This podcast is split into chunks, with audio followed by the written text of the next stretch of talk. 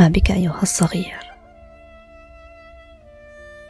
سيدي اشتقت لبيت دافئ.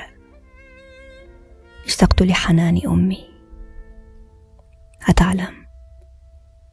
أنا فقدتها. فقدت حنانها واهتمامها. فقدت أمي كلها. حين تسألني أين أباك؟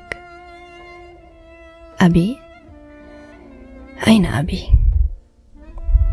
أبي تخلى عني. طردني من البيت. أبي لم يكن لي أبا يوما. الآن صرت في الشارع. آكل من القمامة أو حين يعطف علي أحد. صرت الطفل الكبير. صرت متسولا حقير. أتعلم.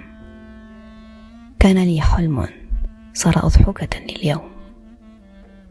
كنت أريد أن أكون طبيبا أن أعالج المرضى الفقراء مثلي أن أعالج أما هلكها المرض. أم حين تمرض تبتسم لصغارها. أم تفضل أبناءها على صحتها.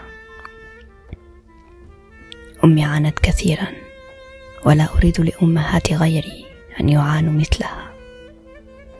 لكن حلمي صار كباقي أحلامي فقط حين أنام حين أستيقظ أستيقظ على الواقع المرير وأنا على الأرض بلا مأوى بلا سند بلا حياة.